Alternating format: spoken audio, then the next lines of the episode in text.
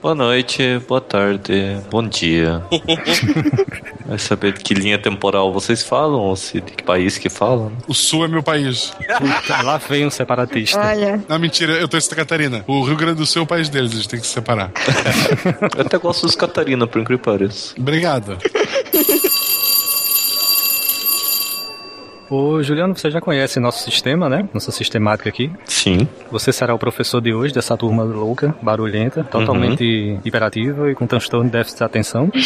Ah, quero ver cadê minha lista chamada. Tá aqui minha lista chamada. Eles vão pular insistentemente daqui da pauta para o Twitter, para o Facebook, para o banheiro, para a cozinha. Mantenha-os no, no foco. Atenção, alunos, atenção, alunos. Quietos, calma, calma, calma, calma, galera. Guardem as amostras, não é pra ficar tacando as pés na cabeça um dos outros, tá? Tudo bem, pessoal, tudo bem. faço lamber a pedra. É que eu vi na aula passada que podia fazer isso e tal. Pode lamber, mas é- essa daí você pegou lá no morro, não é pra lamber, tá? Se você lamber, você vai ficar louca e eu não me responsabilizo. Droga. Vamos para a chamada, vamos para a chamada. Olha aí atrás, parem de se martelar um com o outro aí. Eu já falei, isso daí é ferramenta de campo, não é brinquedo. É, que é isso, cara? Martelo. Nossa. Tá complicado aqui. Vamos lá. Estrela, cadê a estrela? Presente. Pelo menos não caiu dessa vez. Não. É. Ainda. Hoje ninguém vai fazer pedido. Jorge, cadê o Jorge? Sorridente. Maíra? Maíra, cadê Maíra? Ih, o Ronaldo não deixou ela vir pra aula, gente. Putz, ei, Machista, ei, machista. É, isso. Fora, hashtag fora Ronaldo. Fora Ronaldo. Não, tinha vindo aqui, mas ele mandou ela embora. Vamos ver, vamos ver. Só para avisar, temos convidados na, na sala, tá? Vou fazer, fazer a chamada dos convidados também. Comportem-se. O Eneger, tá aí o Eneger. Ah, tá ali atrás. Tá ali atrás recortando o mapa. vamos ver. Marcelo, está aí? Presente, querido professor. Presente. Para de cutucar o Juan de Fuca, ele é convidado nosso. Tô querendo a carona no Fuca dele. Ronaldo. É. Ronaldo. Presidente. Ronaldo, você explica pro Scotese, ele só sabe inglês, ele é gente fina. Ah, deixa- Para de ficar tentando roubar Ah. os dólares dele. Na... não, não, não. Deixa comigo, eu vou cuidar dele tá. direitinho, é nóis. Vamos chamar o outro convidado, Luferino. Cadê o Luferino? Ih, Luferino acho que tá, não tá aí, não. Tá ali malhando o bíceps, professor. Coloca ele gritando Arnold.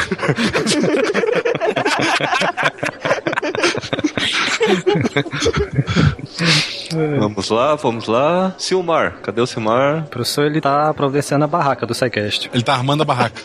É porque, assim, como nós somos todos lisos, né? Se nos chamarem pra Campus Party, a gente vai ter que ficar na barraca lá. Vixe, Cara, barraca. liso, armando barraca. Ok, isso ficou estranho demais.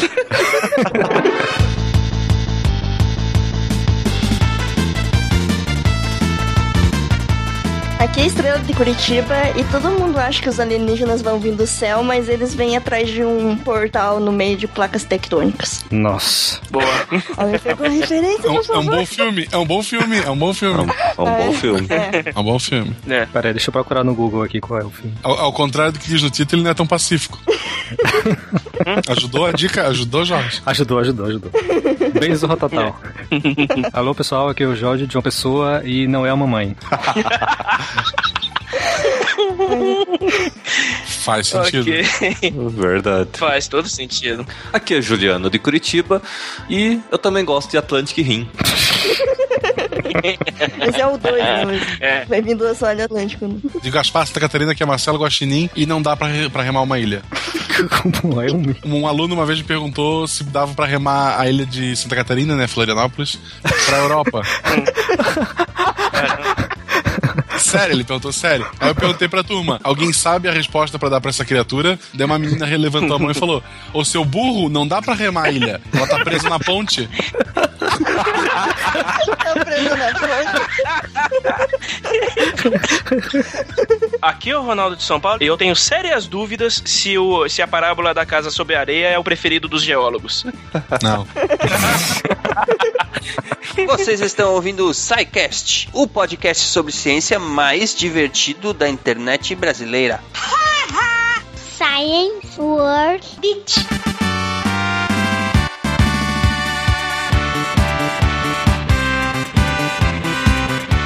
Muito bem, ouvintes do SciCast, bem-vindos à diretoria, à sessão de recadinhos do SciCast. Quem estará aqui comigo hoje? Eu, professor. Oi, Estrela, tudo bem? Você trouxe brilho para o SciCast? Nossa senhora. piadinhas, piadinhas, vamos lá. Estrela, me ajuda aqui. Como é que esse povo faz para falar com o SciCast? O Facebook é facebook.com.br podcast. O Twitter é twitter.com.br podcast. O Plus é plus.google.com.br br E o e-mail é contato.scicast.com.br. E o tradicional, melhor forma de tirar sua dúvida crítica ou elogio é através do formulário de contatos do site. Procurem lá no menu Contatos. E é isso aí, recadinhos rapidões. Estrela, como é que esse povo faz para nos ajudar a financiar a iniciativa do SciCast para que o SciCast não acabe, para que o SciCast cresça e apareça? Isso para nós pagarmos nossos servidores e continuarmos com links funcionando, olha só. e os planos de dominação global? E a, e a minha Ferrari, a minha Maserati, quando é que vem? Hum, não, você quer uma laranja, né? Quero uma Maserati laranja tunada. Ai, que vergonha, assim. Você, tava mais legal quando você pediu uma Ferrari só. Só? Eu agora quero as duas. Uhum. Tem Ah, megalomania tá quando é última Então- semana. Fala aí pro povo, meu. Então, pra vocês ajudarem o Silmar ou o SciCash, vocês podem fazer uma doação pelo PayPal ou pelo PagSeguro, que aceita tanto o cartão de crédito como o boleto bancário também. Só você entrar no post que tem os links explicando certinho como você fazer e não ajude o SciCash a acabar. Não pense que o dinheiro vai pro Silmar, não. O Silmar é que mais leva prejuízo com o SciCast. Mas tudo bem, vamos É adiante. uma brincadeira cara, né? Brincadeira, cara. É um passatempo bem caro e bem trabalhoso, aliás. Enfim, vamos adiante. O nosso especial de final do ano, Estrela, está sendo editado neste momento. Está poderoso, está incrível, está invencível. Tá, vocês nunca iriam imaginar que a gente fosse fazer isso. Meu Deus do céu, está ficando delicioso. E tem uma surpresa, porque o Papai Noel vai chegar, esse ano vai chegar para todos os amigos do Pause, para todos os amigos do Pause que estão inscritos lá no grupo Amigos do Pause no Facebook, tem o link aí no post. Para todos os amigos do Pause, para todos os ouvintes que, que participarem do grupo no Facebook, o especial do final de ano vai chegar na noite de Natal, um dia antes da publicação normal dele, Estrela. Nós vamos liberar o link para download. presente de Natal. É, olha só que bacana. É um- o nosso especial de final de ano, é o episódio final, o último episódio do ano. Ele é especial porque ele é, ele é maior e é de um assunto bacana e ele é feito de uma maneira diferente, toda especial pra vocês. Quem participar do grupo, de novo, quem participar do grupo Amigos do Pause lá no Facebook vai receber o link na noite de Natal. Olha que bacana. É, e a minha mãe vai me dar meias de pijama, olha só. Aí você um coloca suas meias novas, seu pijama novo e vai, né, deitar ouvir o SciCast bonitão na noite de Natal. Depois Isso da aí. ceia, né, que afinal de contas... Não, mas vai sair meia-noite e um do Natal, que é presente de Natal só ganha depois da meia-noite. É isso aí. O meia-noite e um vai sair lá o episódio. Enfim, se inscrevam lá se vocês quiserem participar dessa brincadeira é, no grupo Amigos do Pausa lá no Facebook e vocês receberão a visitinha do Papai Noel do SciCast na noite de Natal. Vamos adiante. Estrela Campus Party! SciCast na Campus Party. Sim, estaremos na Campus Party agora em 2015, com várias atrações, né? Três workshops e uma palestra. Essa, é, tá muito chique esse SciCast. Tá, tá demais. Lembrando que estamos lá graças aos nossos ouvintes, né? Que insistiram e Isso. nos levaram adiante, insistiram com a organização do, da campus e eles finalmente nos convidaram e conseguimos emplacar lá três workshops e uma palestra. Nossa palestra que vai se chamar o que, Estrela? Por que que assim você tem que se divertir? Não, não, tem que falar assim, por que a ciência tem que ser divertida? Porque sim! Porque se não se é não for divertida, não é ciência, né? É isso aí. Então, e os workshops serão sobre o quê? Teremos um workshop com o Pablo, nosso incrível fotógrafo, que vai Mágico, explicar mágico sobre. das câmeras. Mágico, não. Você e eles vão falar como vocês fazem, né, as capas do SciCast. Nossas As vitrines, né? vitrines. Exatamente. Isso. Você sabe que nas, nas empresas, né, em geral, as pessoas falam que é preciso fazer mais com menos, né? No SciCast a gente faz mais com nada. É. O orçamento que o SciCast tem pra fazer as vitrines é zero, então a gente faz mais com nada. Paradoxo da matemática. Isso, Exatamente. Por isso que ele é mágico. O que mais que vai ter lá? Vai ter uma- um workshop de você e do Jorge, falando como vocês conseguem lidar com todas as suas personalidades, né? as, as 20 pessoas que trabalham no SciCast. É, exatamente. A gente vai falar como, como que, afinal de contas, a gente organiza essa bagunça toda, porque são muitos colaboradores. A gente vai falar sobre produção de conteúdo colaborativo, como é que a gente faz para trabalhar toda essa sistemática aqui no SciCast. Para você que tem empresa ou, ou trabalha com produção de conteúdo com muitas pessoas envolvidas, pode ser bastante interessante. Exatamente, vocês vão falar da parte que vocês é, chicoteiam a gente ou A parte não? dos chicotes a gente vai deixar de fora, porque pode, pode render problemas com o Ministério do Trabalho. Ah, então escravo. beleza. E o que Olha mais? só, Silmar. Eu também vou estar lá, ó, imagina. Ah, a Estrela vai estar na Campus Party, gente. Quem quer ver a Estrela? É. Nós dois vamos falar sobre a edição do SciCast, sobre edição de áudio, olha, ensinar todos os nossos truques, certo? Exatamente. Dar umas dicas pra como você pode melhorar seu áudio do seu podcast. Exatamente. Falaremos lá sobre- principalmente sobre a captação do áudio, né? E o tratamento, o, o- o primeiro tratamento que você dá ao áudio, equalização, esse tipo de coisa, para deixar o áudio prontinho para ser editado lá por, eh, por quem gosta de podcast. Isso. Melhorar ao máximo a qualidade, né? Exatamente. Enfim, é isso que nós vamos fazer por lá. Se você quiser participar desses workshops, tem que se inscrever, porque eles têm número limitado de vagas, assim como a palestra, que tem maior quantidade de vagas, porque vai ser no palco Sol, mas mesmo assim é bom se inscrever lá para não ficar de fora e se divertir com a gente lá. Estaremos lá durante todo o evento, teremos também um dia em que nós ficaremos na área comum, que não precisa ter ingresso para entrar, e nós vamos tentar atender todo mundo, dar um abraço, tirar uma foto e vai ser bem divertido, né? Vai sim. É, sim, o- os dias, as datas, tudo certinho tá no post. É isso aí. E o que mais? É, Tem mais algum recadinho, Estrela? Férias! Férias! Vai ter férias em janeiro? Não, não vai ter férias. Vai. Vai, vamos Ah. ter quatro especiais de férias em janeiro. Os primeiros quatro sextas-feiras de janeiro. Não vai ter publicação do SciCast, mas vai ter SciCast. Vai ser surpresa. Vocês vão se dar conta quando já estiverem baixando o episódio, que vai ser muito divertido. Afinal de contas, a gente tem que continuar com essa, com essa vibe de sala de aula, né? Então ninguém tem sala de aula em janeiro, mas nós vamos ter diversão da mesma forma em janeiro, né, Estrela? É, mas não vai faltar conteúdo, gente. Não, não vai faltar. Acho que é só Então festa. fiquem de olho, vocês têm muita coisa legal pra curtir com o SciCast nesse final de ano. Tem o nosso especial de final de ano, tem os especiais de férias e tem a Campus Party em fevereiro. Vai ser show de bola, é muito trabalhoso, mas nós vamos trabalhar até cair os braços pra deixar vocês felizes. Exatamente. Muito bom. E lembrando que depois da aula tem a detenção e lá na detenção nós temos surpresas para as pessoas que ajudaram o SciCast no mês de dezembro. E vocês vão Está saber. demais esse SciCast, hein? Só da aula. surpresa, Só só- surpresa, só coisa boa, só coisa bacana, vibe positiva e vamos pra frente que atrás aí, gente.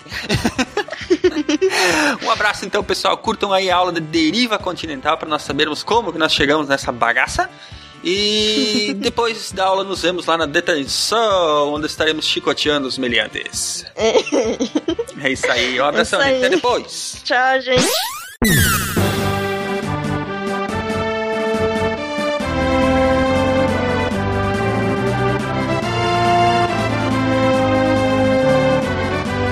É verdade que algum dia nós seremos vizinhos da Nicole Kidman? Isso procede? Não, não, infelizmente não. Puta, já tá ficando feliz já, cara. Quer dizer que o Brasil não vai, o Chile não vai chegar próximo da Austrália. Na verdade, a gente vai abrir, abrir, abrir, de repente a gente vai fechar de novo. A gente vai te colidir com a arca outra vez, isso? O Oceano Atlântico vai abrir até o máximo, de repente ele vai arrebentar e voltar a fechar. Imagine uma mulher tentando fazer baliza. Ela vai, bate, vai, bate, vai. Não, não foi. Verdade. Então, a tectônica de placas é parecida. Ela vai, abre, afasta, aí volta, bate, dá uma amassada. Vai, abre, bate, Vai no martelinho de ouro, né? Dá, dá uma recalchutada e volta. Então, dizem os estudiosos que a zona de subducção poderá surgir ali em Fortaleza. V- vamos, vamos estudar, né, geólogos? Brasília. A dica é Brasília, sabe? Seria muito mais legal. Tem que ser área litorânea. Ah, o sertão vai virar mar, é tudo, tudo igual. Tô indo pra Curitiba agora. Peraí. Porque se atinge Fortaleza, atinge aqui também. É bem provável.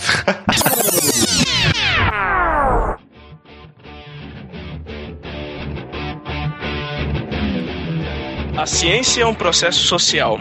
Decorre numa escala temporal mais longa do que a vida humana. Caso eu morra, alguém ocupará o meu lugar. Se tu morreres, alguém ocupará o teu. O que realmente importa é que alguém faça o trabalho. Alfred Wegener.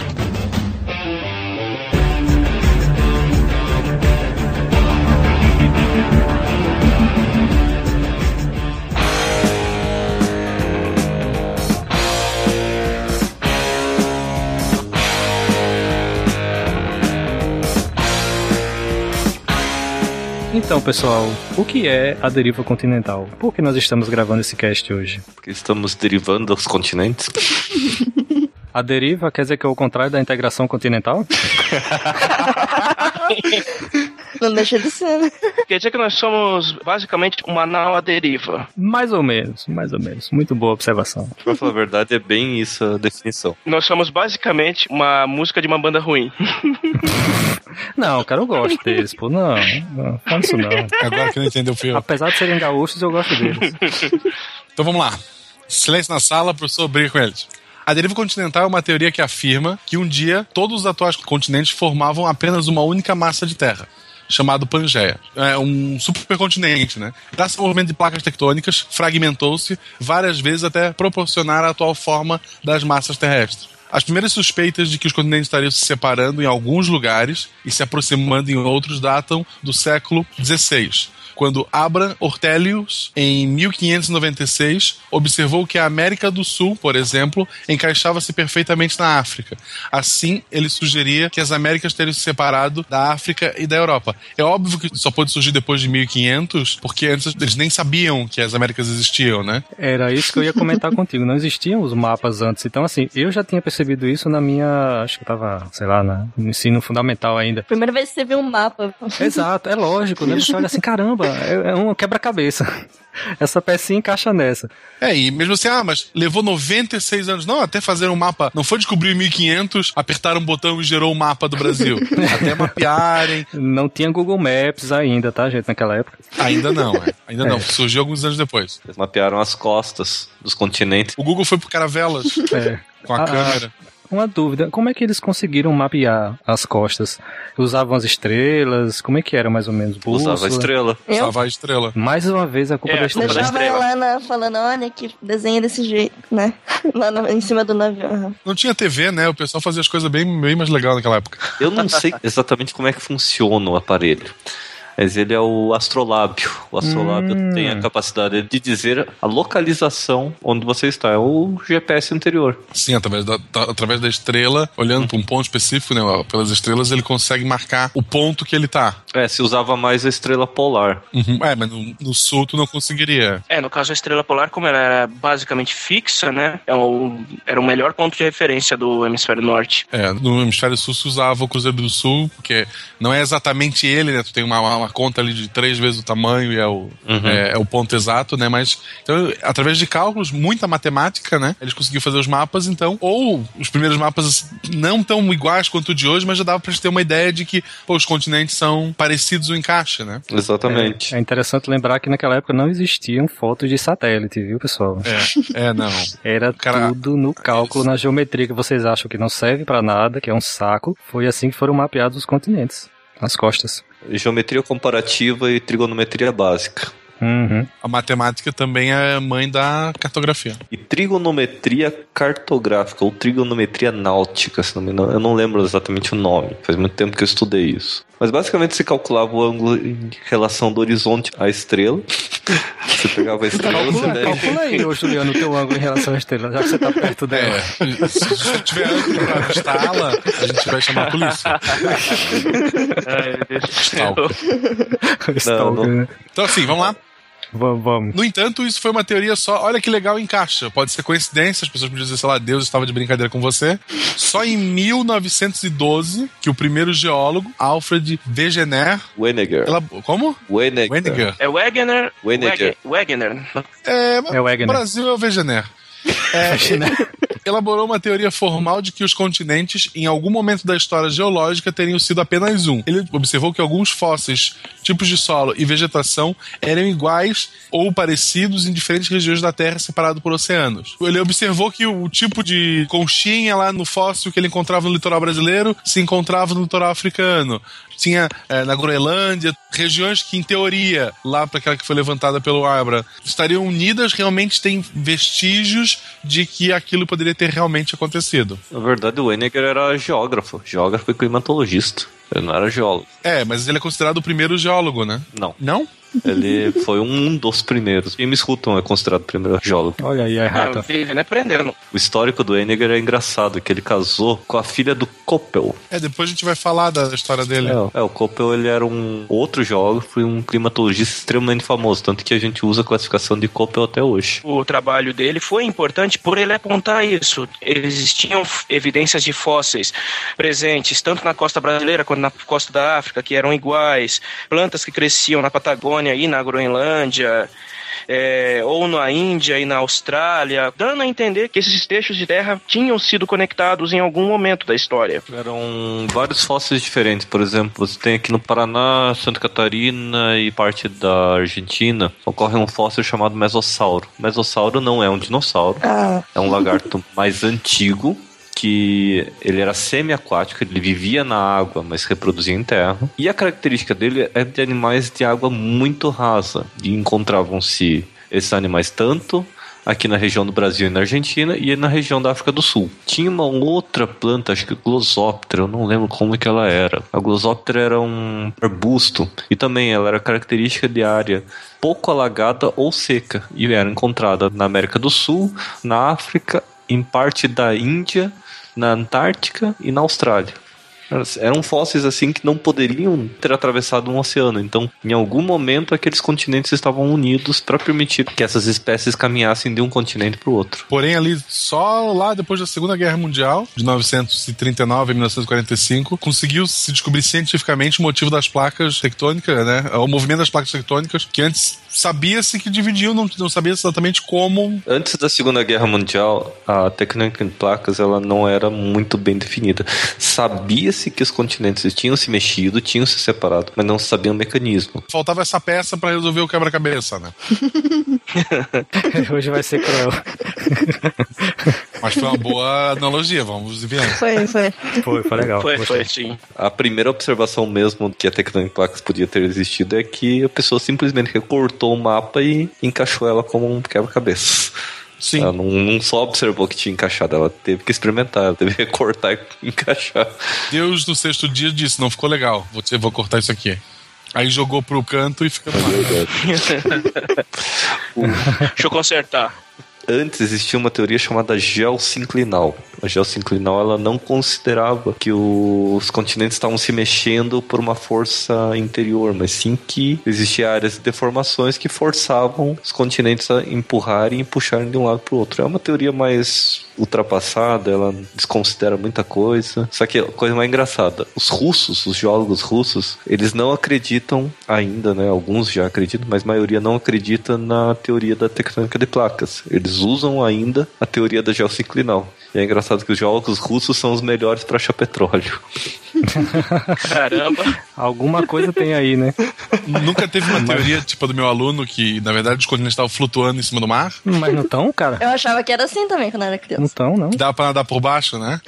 É. É. Por isso eles ficavam se mexendo. Chegou-se a pensar isso.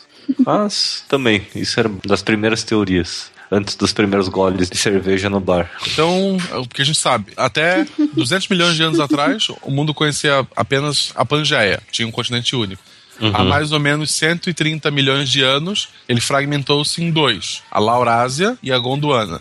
O que é mais impressionante, todo mundo pensa que a Pangeia foi o único supercontinente. Mas não, Não foi, teve pelo menos. teve vários. O mais antigo que se conhece é o supercontinente de Valbara.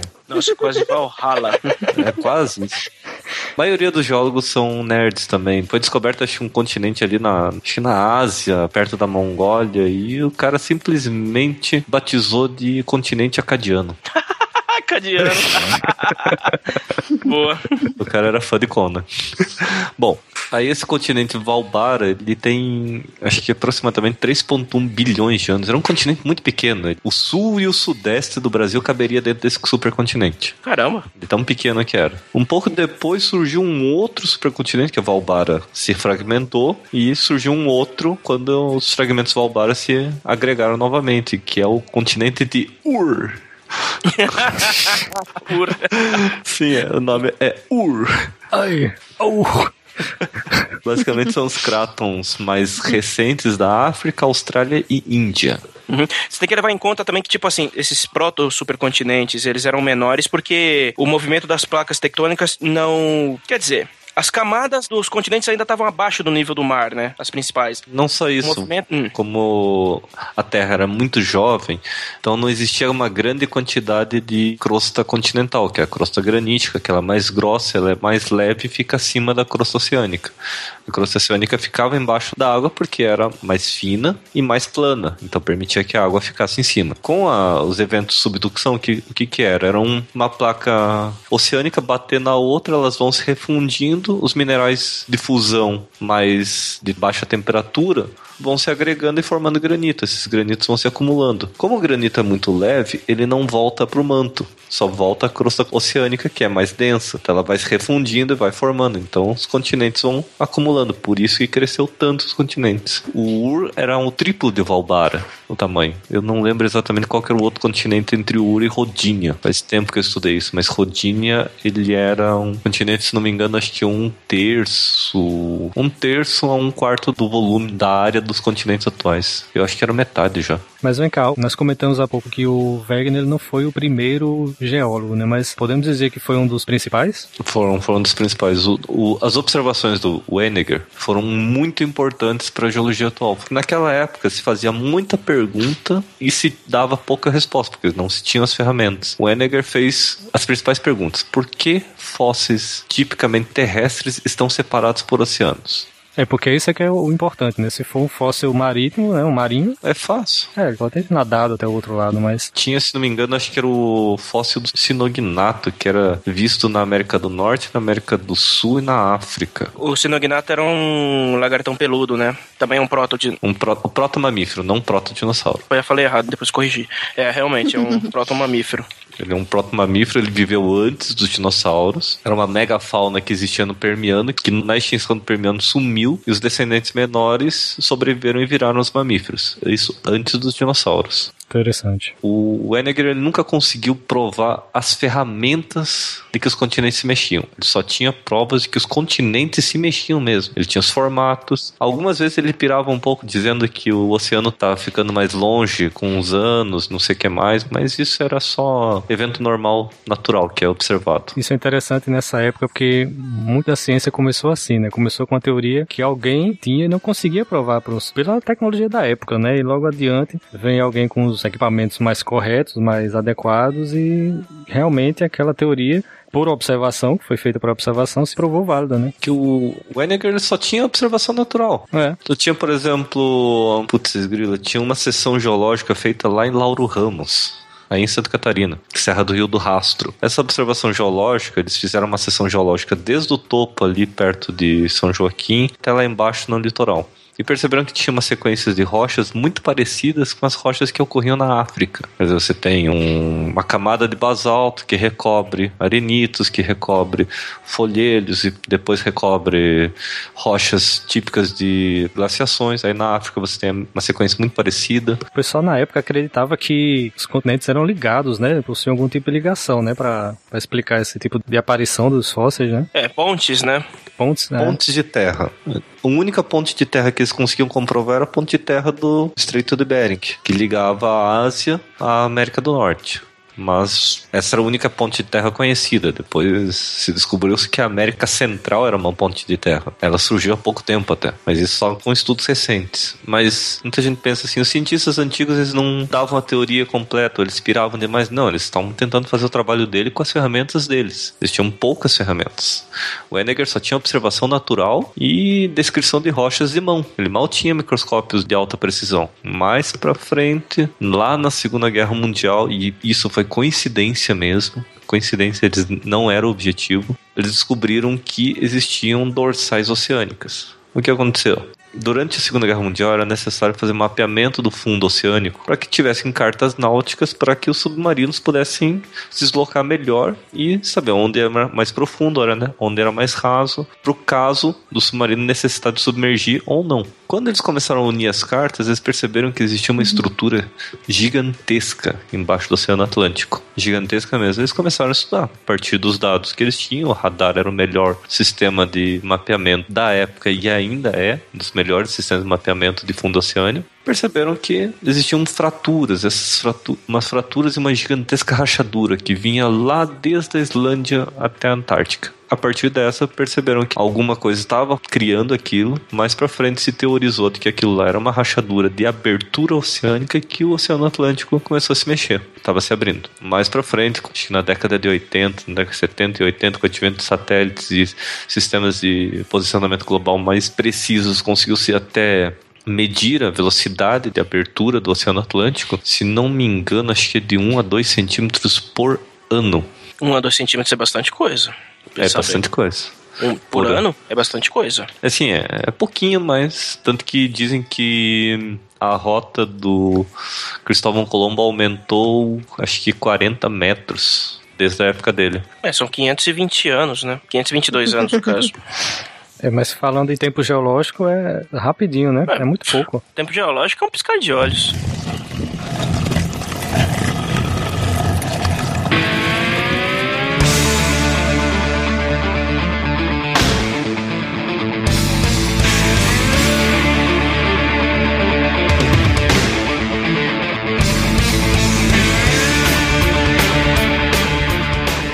Outra coisa que corroborou para ajudar na teoria do Henniger é o paleomagnetismo começaram a estudar o paleomagnetismo das rochas do fundo oceânico do Oceano Atlântico. Percebeu-se que o nosso polo mudava, o polo sul e o polo norte se trocavam de tempos em tempos. E essas bandas eram registradas nos, nos minerais magnéticos das rochas ígneas. Percebiam que ela formava uma banda, parecia uma zebra, de um lado do, da dorsal. E do outro, exatamente a mesma feição, só que espelhada. Quer dizer, quanto mais próximo da dorsal, mais nova era a rocha e mais próxima daquele paleomagnetismo ela tinha. A partir disso, se não me engano, acho que descobriram 16 ou 17 placas tectônicas, dos mais variados tipos, desde placas continentais a placas oceânicas e placas mistas. Ô Juliano, vamos aproveitar esse momento para definir o que é uma placa tectônica, a definição formal dela. Uma placa tectônica nada mais é do que uma casca da crosta terrestre. Na, no cast sobre geologia, nós falamos que existe a crosta oceânica e a crosta continental, mas ela não é puramente inteira. Você não tem colagens, ela é totalmente quebrada. Vamos pensar assim, um ovo cozido. Uma caixa quebrada. Você taca ele no chão, você olha ele, a terra é mais ou menos parecido com aquilo. Mas tu pega antes de 5 segundos. Não. Não põe no micro-ondas, tá? Cuidado. O ovo cozido, quando você taca ele no chão, ele racha toda a casca, mas ele não abre, né? É difícil. Você tem que ir descascando com o dedo. Isso.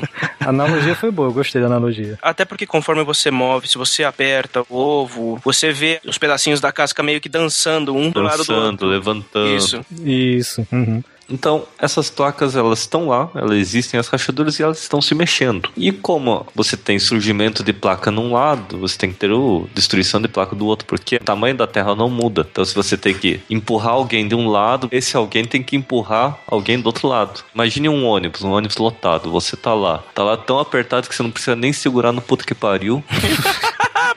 você já fica de pé. Quando você dá um empurrão, pra frente, possivelmente a pessoa que tá lá quase, quase colado com o nariz do, do, do, motorista vai sentir esse empurrão, mas não com a mesma força que você deu. Mas vai sentir, porque você vai passar pra pessoa, só que essa energia vai se perder, mas esse empurrão tá lá. Se você empurra uma pessoa, a pessoa do teu lado vai empurrar outra pessoa. Considerando que a porta da saída está aberta, quem for entrando vai jogando o cara pra fora, né? Exatamente. Isso. E depois de um tempo ele volta. é, bem por aí mesmo. É, é um ciclo. É como escada rolante. Aquela que é reta, né? Só aquela de aeroporto aeroporto, que é só esteira rolante, né? Ela surge de um lado, anda um pouquinho, desce do outro, pra no final voltar de novo do, do lado. Então tu vai ter pontos Exatamente. que as placas estão se afastando e tem pontos que as placas estão se encontrando. Então, se juntando de novo. Isso, que é onde é o mais divertido. A diferença da esteira rolante para a placa tectônica é que a esteira rolante ela reutiliza a mesma lagarta lá do outro lado. Tem um sistema que passa lá por baixo. A Terra não, a Terra destrói as placas tectônicas que vão indo para dentro do manto. Ela simplesmente destrói elas e na parte onde tem a rachadura ela cria novas placas. Uma vez uma escada rolante quase me deixou sem calça. que ela tava mais pra baixo, e daí na hora de descer, trancou a ponta da, da calça, que tava mais comprida, né? E deu um puxão assim, eu fiquei com Nossa, meia cara. bunda de fora. Foi bem legal. A sorte que você conseguiu sair ainda, né? Não, foi, foi. Visão. Foi. Ai, ai. Daí eu pedi pra mãe fazer a bainha da calça. Senão o pessoal que tava no shopping ia ter uma visão nada agradável. Mas é assim, é, no caso, conforme o manto vai movendo as placas, indo e voltando, elas vão destruindo, vão mudando de forma, quer dizer, elas vão separando e juntando, cada vez que elas fazem isso, elas vão assumindo outras formas, ou vão agregando novas. Como é que fala? Agregando novas placas continentais por aí vai. Isso, isso, O exatamente. que é que existe abaixo da- das placas? Manto terrestre. As placas são a crosta. Como a gente já falou antes, essa é a parte da litosfera, né? Que tem uma espessura média de 100 km. Elas são mais finas na crosta oceânica, né? Podendo chegar até 12 km e bem mais grosso nas partes continental, que chega a 100 km de profundidade. Isso, quando você passa da litosfera, você passa pro manto. Então quer dizer que é provável que os aliens venham mesmo da, da placa é, oceânica, não é isso? Já que são 12 quilômetros, cara. É Na pouco. verdade, o filme ele usa uma, um rift que cria energia que tem radioatividade e ele permite um portal para outra dimensão, né? Mas tudo bem. Uhum. Totalmente factível, gostei. Robôs gigantes Monstro contra... Que monstros gigantes. Isso. Pode Pra ser melhor mais? do que isso. É, pode ser melhor do Cara, que isso. Melhores trilhas sonoras de filme. Se colocasse viagem no tempo, ficava perfeito, mas tudo bem. Divaguemos.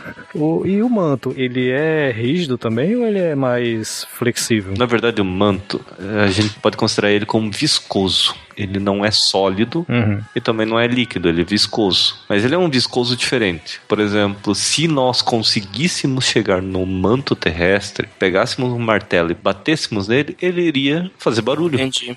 porque ele é sólido. Ele é um viscoso. Para você ter uma ideia, se calculou a viscosidade do manto e ele é quase equivalente à velocidade de viscosidade de um material que a gente usa no dia a dia e acha que é um sólido.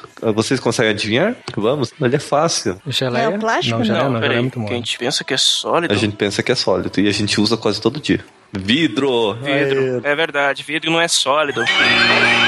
Epa, vidro é sólido, ele é um sólido amorfo. Ele é um sólido amorfo, mas ele tem uma viscosidade. Ele tem uma viscosidade Não discutam muito com a química, viu? O André vai matar todos vocês só com olhar. É, tem razão. Nós temos uma química aqui, melhor não contrariar ela. É, No tempo humano, o vidro é um sólido, mas no tempo geológico, o vidro é um líquido. É só você olhar os vitrais do século XV, XIV que existem nas igrejas da Europa, você vai perceber que na parte de baixo tem uma barriga. Essa barriga. Ah, não- você fala do mito do vidro ser maior porque pensava que escorria, não, né? mas isso foi desmentido porque eles acharam outros vitrais em outros lugares que não tinha isso. Então, provavelmente era defeito do cara que fez o vidro desse jeito. é? Então, tipo, isso não é muito certo. Psycast derrubando mitos a todo momento. Que saco, eu usava isso como velocidade do, Boa. Chupa, Mythbusters. O manto, ele realmente ele é um material viscoso, mas ele é tão lento a viscosidade que a gente não veria essa viscosidade. Ele se comportaria como um sólido, mas ele tem uma viscosidade considerável. Essa viscosidade permitiria movimento de material quente do núcleo, do manto próximo ao núcleo, para perto da superfície. Esse movimento, são movimentos de convecção, forçaria a crosta de um lado para o outro, forçando o movimento. Isso é o que se chama da, da tectônica de placas, não é isso? Seria a movimentação dessas placas. Exatamente, seria a energia do movimento de material quente, que se você tem uma parte que está esquentando mais lá embaixo, o material mais quente vai subir, o material mais frio vai descer. O núcleo da Terra ele é líquido mesmo? O núcleo externo é líquido. O Jorge não escutou ainda o Psycast de geologia. Não, não escutei. Não. Vamos fazer uma recapitulação bem rápida, pode até acelerar a minha voz. Boa, vamos lá.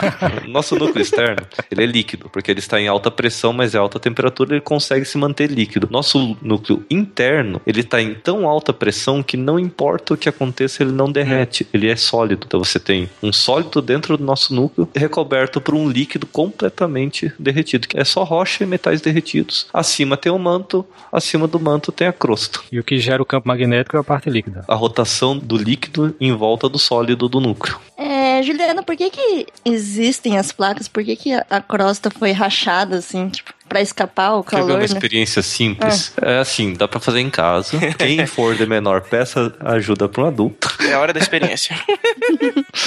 Momento X tudo e Big. Você vai precisar de uma panela, água e pedaços de isopor. Pegue a panela, coloque a água uns dois, três dedos, coloque no fogo Não, e não. deixe ferver. Coloca o dedo dentro da panela? Eu tô falando da quantidade. Ah. E deixa a água ferver. Quando a água estiver fervendo, pegue os pedaços de isopor e jogue na água. Cuidado pra não jogar no fogo pra não derreter o isopor ou queimar a panela da tua mãe. Você vai perceber que você vai tentar jogar o isopor no meio, mas a água borbulhando vai empurrar Uhum. os pedaços de isopor pros cantos da panela. Isso é o movimento de convecção.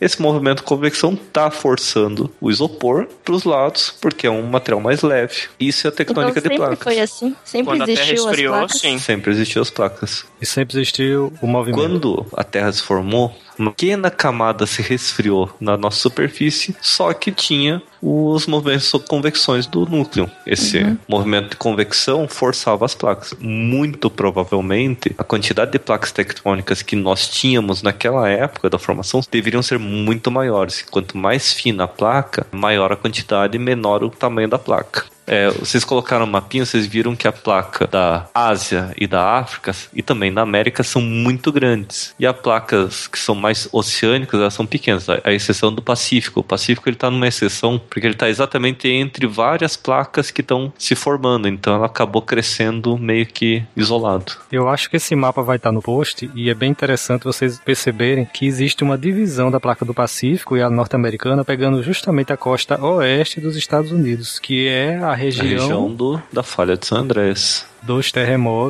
Mais mais fortes né, da, da América. Se você olhar ali também para a área mais perto do Japão, você vai ver que a mesma flexura acontece na placa do Japão, na placa da Eurásia, junto com a placa das Filipinas e da placa Foi a que acordou o Pacífico. Godzilla, né? Exatamente. Uhum. Tudo se encaixa agora, literalmente. Basicamente. Gostou, Marcelo? Gostou? Gostou, Marcelo? Se encaixa e separa. Aham. Não, O ficou bom. programa inteiro. Ficou bom, ficou bom. O tamanho da placa acaba influenciando a magnitude do, do terremoto? Não, é mais o tipo de contato e o tipo de rocha que está associado ao contato. Ah, tá. A quantidade de massa ali não, não conta. Não. Se existem duas rochas mais resistentes, então a pancada vai ser maior. Em termos, uma não vai absorver a outra. E se a rocha ela for com um atrito muito mais alto, então ela tem uma tendência a acumular muito mais energia. Quando essa energia se solta, o terremoto é mais alto. Tanto que existe uma região aqui no norte da falha de San Andreas. As rochas lá são, a maioria delas compostas de talco.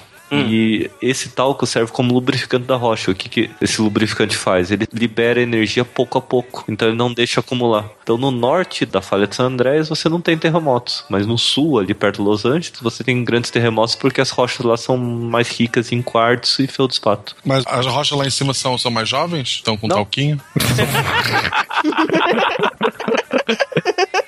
Mas não pode mais não, Marcelo. Hoje só toca em creme, tá? Não pode mais não. Eu aprendi, não. eu aprendi.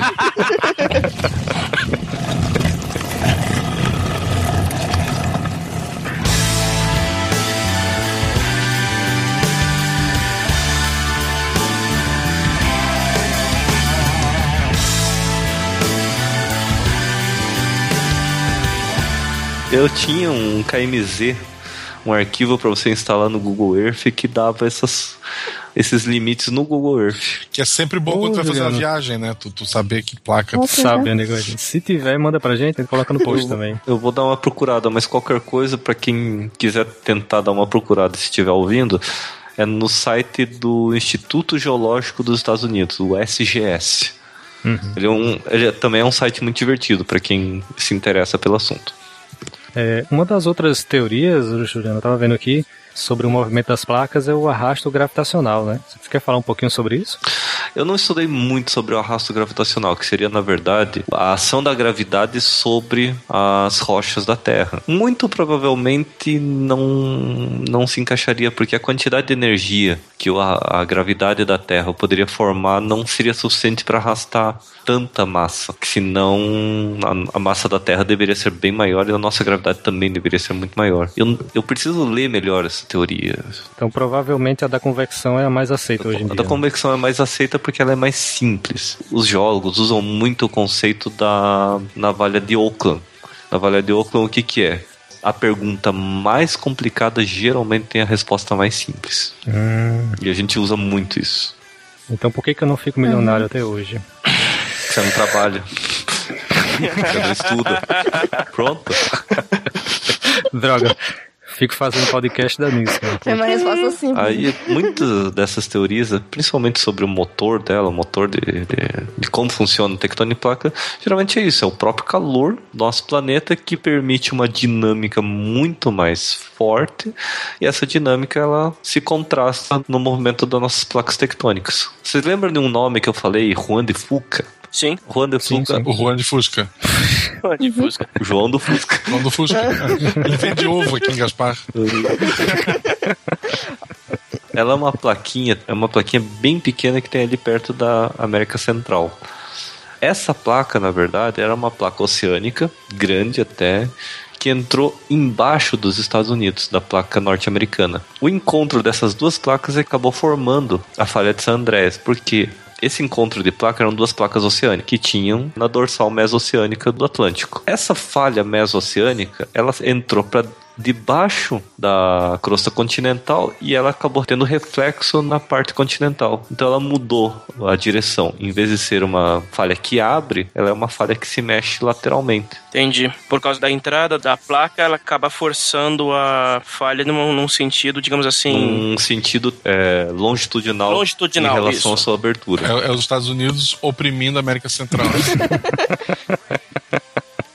Capitalistas opressores, hein? Troca. Capitalistas opressores atacando é, a pobre América Os Central. pobres ditadores da América Central. Eu coloquei na pauta aqui sobre o ciclo de Wilson. É, o Wilson, para quem não sabe, é o Wilson do, do Denis Pimentinha. Ele também era um geólogo. Eu, eu pensei na bola de, de vôlei. Eu também pensei na bola. Eu pensei no, no médico de House, cara. Cada um com sua referência. Mas não sabiam, o Wilson é o criador da bola de vôlei, né? Tu pensou no médico de Fui longe, de- longe. Parabéns, cara. Não fala, não Foi. fala, que eu sei que tem spoiler em relação a ele. Eu não vi o final ainda. Não, ps, ps, ps, ps, Ah, terremoto talvez. Ah, tá. Ele acha que é lúpulo, mas é um terremoto. É, Bom, vamos falar sobre um senhorzinho muito simpático que realmente, se vocês procurarem no Google o nome de John Tuzo, com Z, Wilson, ele morreu em 93, tá? Que pena. Era um geólogo canadense que em 1965 ele postulou a teoria do ciclo de Wilson. Bem, bem humilde ele, né? Mas ele mesmo que batizou o ciclo. Aham, ele mesmo. Os outros é que batizam assim não vale, cara. O, Faraday não chamou as correntes Ah, dele cara, de corrente de cara, Faraday. Que humilde sou.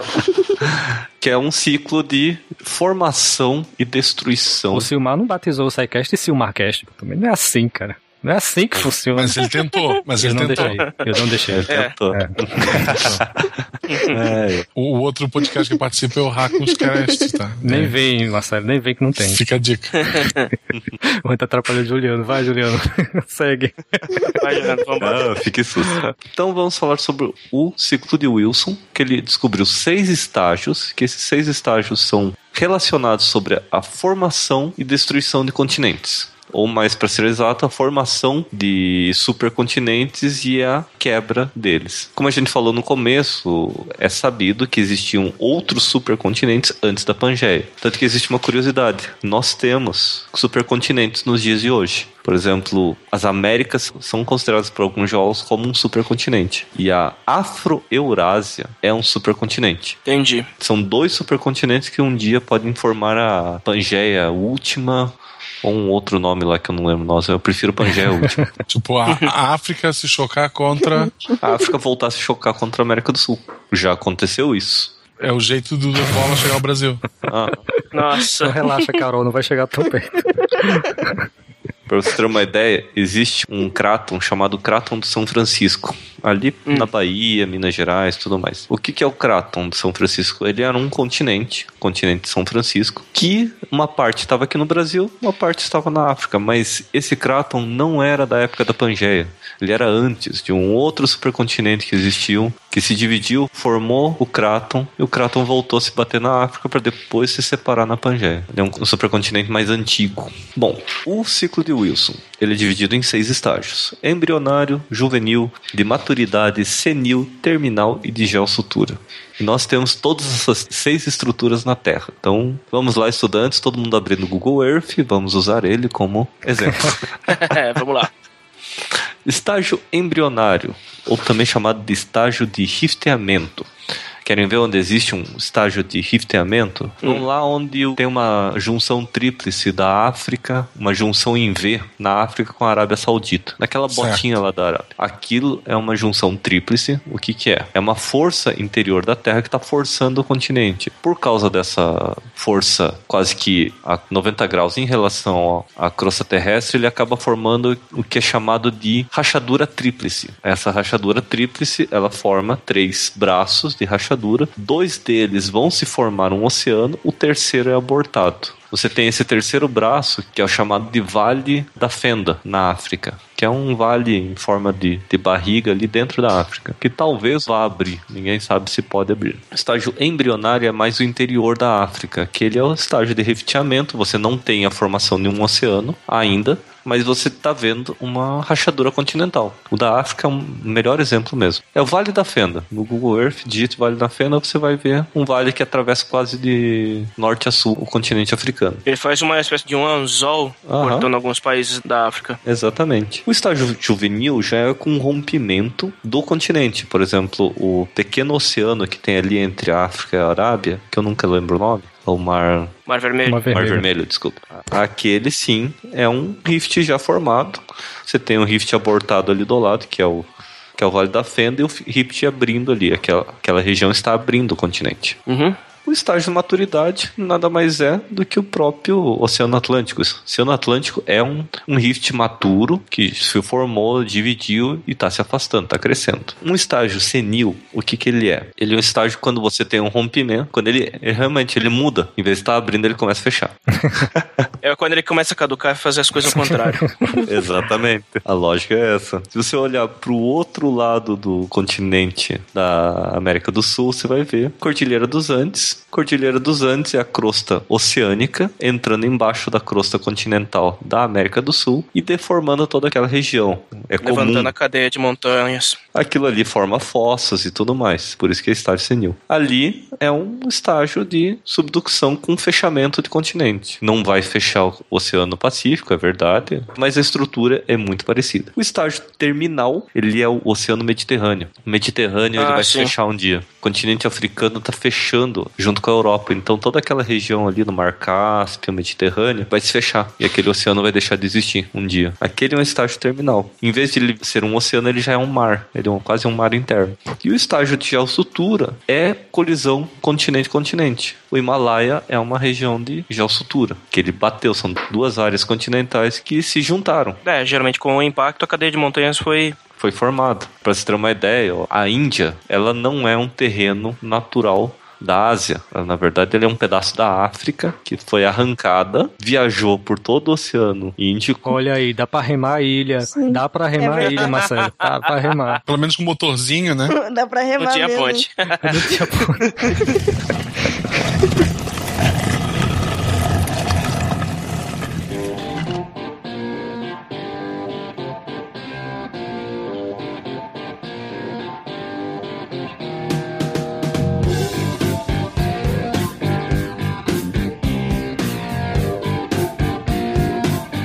Esse estágio de geossutura, é possível que ele retorne ao estágio embrionário? É possível que comece a separar o Himalaia? É possível, geralmente é mais difícil porque o que acontece? Existe o engrossamento da crosta continental. Então, geralmente, quando ocorre a força de, de rifteamento, ele vai procurar um local de fraqueza. Então, como a geossutura é muito mais grossa, ele vai procurar uma área mais fraca. Geralmente é perto, mas nem sempre. Por isso que toda vez que eles se separam e se reúnem, o formato é, É bem diferente. é bem diferente. Eles vão rompendo em outros lugares. E lembre-se, quando a placa está se mexendo, se tiver microcontinentes ali no meio, vão ser juntados. Por exemplo, existe o, o Cráton do Amazonas, que ele na verdade são vários crátons que se juntaram um com o outro por causa de um- uma subducção gigantesca que juntou vários microcontinentes num continente só. Hum, Por causa disso, o- a placa sul-americana ela é uma acreção de vários crátons. Vários crátons são microcontinentes, microcontinentes mais estáveis que são proto-supercontinentes. Na verdade, protocontinentes, eles são menores que os continentes atuais. Eles se agregaram e por causa dessa acreção, o Brasil ele acabou ficando exatamente em cima de uma área cratônica que é mais estável tectonicamente. Nós não temos problemas com terremotos muito fortes por causa dessa estabilidade tectônica. Porque o Brasil acabou bem no meio de uma placa estável. Exatamente, uma placa estável em cima de uma área muito antiga. O Brasil tem, acho que a terceira ou quarta rocha mais antiga no mundo. É na África que existe a rocha mais antiga. Então são rochas muito antigas, muito grossas e muito metamorfizadas. Então por causa disso nós somos mais estáveis tectonicamente. tectonicamente, né? O Brasil não tem terremoto, mas tem a zoeira. E aí, qual vocês preferem? Sempre tem, é verdade. Não dá pra trocar? Por causa do ciclo de Wilson, nós temos os diferentes contatos entre placas tectônicas. O diferente contato entre placas e o diferente movimento entre esse contato formam diferentes estruturas. Por exemplo, existem os contatos divergentes. O próprio nome diz, contato divergente ou que divergem. Eles estão se afastando. A dorsal mesoceânica do Oceano Atlântico, ela é um contato divergente. São duas placas que estão se afastando uma da outra, bem naquela feridinha que ela tem no meio. É como você faz uma ferida no teu braço e fica abrindo, né? Fica puxando a pele de um lado puxando outro. ela pros lados, é. Aí o que acontece? Vai sair sangue ali, o sangue vai formar uma casquinha, né? Aí você fica continuando fazendo que nem retardado ali, você abre uma rachadura no meio da casquinha. Tamanho do Isso. Aí vai, vai sair sangue ali no meio da casquinha, aquela, aquele sangue vai secar e formar uma casquinha nova. É mais ou menos isso que acontece no, no dorsal mesoceânica. Tá É, abrindo, conforme você vai forçando, tem um fluxo maior de magma e aquela placa vai aumentando. Exatamente isso. Porque o que, que acontece? Naquela parte, o manto é exposto. Como o manto está em alta temperatura e alta pressão, ela acaba perdendo pressão muito rápida, se solubiliza, vira magma, esse magma sobe e sai. Na hora que ele sai, ele acaba forçando até um pouco a placa para o lado, ele continua mostrando abertura. Então, por causa disso, naquele ponto você tem geração de nova crosta oceânica. Ah, O contato divergente ele é mais comum, na verdade ele é só visto mesmo entre placas oceânicas. É possível ver entre placas continentais, mas normalmente ali no meio vai formar a placa oceânica também. É, porque você vai afastando, alguma coisa tem que preencher aquele espaço, né? Geralmente. É, não vai nascer uma montanha do nada. Mas e os hotspots? Os hotspots, na verdade, ninguém sabe exatamente o mecanismo do hotspot. Dizem que na verdade são bolsões de fluxo muito mais quente que o fluxo de convecção, que é, por algum motivo acabou acumulando. Só que geralmente o hotspot ele é fixo. A placa Se mexe, ele fica. É que nem o Havaí, né? Exatamente. Pra você ter uma ideia, se você olhar no Havaí, lá no, no, no Google Earth, você vai ver uma estrutura de pontinhos assim. A ilha principal onde fica o Kilauea é onde ela tá, o hotspot atualmente. Se você olhar vários pontinhos, você vai ver um pontinho atrás do outro, atrás do outro, você vai ver uma linha. Chegando ali perto da Manchúria, você vai ver essa linha fazendo um- uma dobra pro norte. Então você vai ver por onde que aquele hotspot do Havaí passou. Ele é bem longe, chega até na Ásia. Quer dizer que a placa que tava ali, ela não se mexeu sempre pro mesmo lado. Ela foi tipo pro Por lado isso que eu faço a analogia da desculpe da, da mulher lá que acabou de tirar a carteira e tá tentando fazer baliza. Me desculpe as feministas, mas é o único exemplo que eu conheço. Ah, existe um contato chamado contato concorrente ou transcorrente. Não precisa nem dizer que tipo de contato que é esse, que é um contato especial entre placas, em que as duas placas não estão se afastando nem se aproximando, elas estão se movendo em relação à outra. A falha de San Andreas é um contato concorrente ou transcorrente. É porque elas vão movendo cada um para um lado, né? Para E um lado, atrito. né? e no atrito acaba for... Não, não diminui nem o tamanho da placa. isso. Exatamente. Mas não diminui, você não tem acreção de crosta nem destruição de crosta. Agora, os contatos convergentes. Os contatos convergentes são os mais diversificados Legais. e os mais legais. Por exemplo, quando uma placa oceânica bate contra outra placa oceânica. O que que acontece? Esse é mais divertido de todos. As duas têm seguro? Não, e geralmente acaba formando umas, umas desgraças. Olha, novamente, não fechem o Google Earth, não fechem. É uma ferramenta didática muito importante. Vamos lá para o Japão. O Japão é um contato entre duas placas oceânicas. O que aconteceu com elas? As duas placas se bateram, você tem fusão da placa, por isso que tem tantos vulcões. Como essa rocha derretida é mais leve, ela é mais granítica, ela vai para a superfície e forma um microcontinente. O arquipélago do Japão é um contato de placas convergentes que estão uma placa oceânica batendo na outra, que acabam formando um microcontinente. Aquele é o processo de formação de, de, continentes menores que vão se agregando formando continentes maiores. Quando uma placa oceânica bate numa continental, agora vamos para o outro lado do Oceano Pacífico. Ah, tô ficando tonto aqui, cara, não vai dar. Fala aí. Lá para os Andes, Andes. né? Os Andes. Os Andes são um contato entre uma placa oceânica com uma placa continental. A placa oceânica, como é mais pesada, é mais densa, ela en- entra embaixo da placa continental e vai deformar a placa continental, formando os Andes. Para você ter uma ideia, os Andes já estiveram abaixo do nível do mar. Tem fósseis Nossa. de animais marinhos em cima dos Andes. Caramba. Ah, sim, claro, porque como a placa oceânica ela entrou debaixo da placa. Exatamente, levantou Ele tudo que levantou. tinha Ele levanta isso. Eu vou fazer ilusão com acidentes de carro, então. Uhum. Imagine, já viram aquele Puma, né? Aquele carrinho Sim. bem leve de fibra de vidro. Quando dois Pumas batem, um levanta o outro, mas os dois geralmente tendem a ter o mesmo estrago, né? Mesma Sim. deformação. Imagine um Puma batendo num numa caminhonete, tipo daquelas F1000 antiga. Adeus, Puma. Adeus, E o dono Puma. da FM só passa um paninho. Por aí.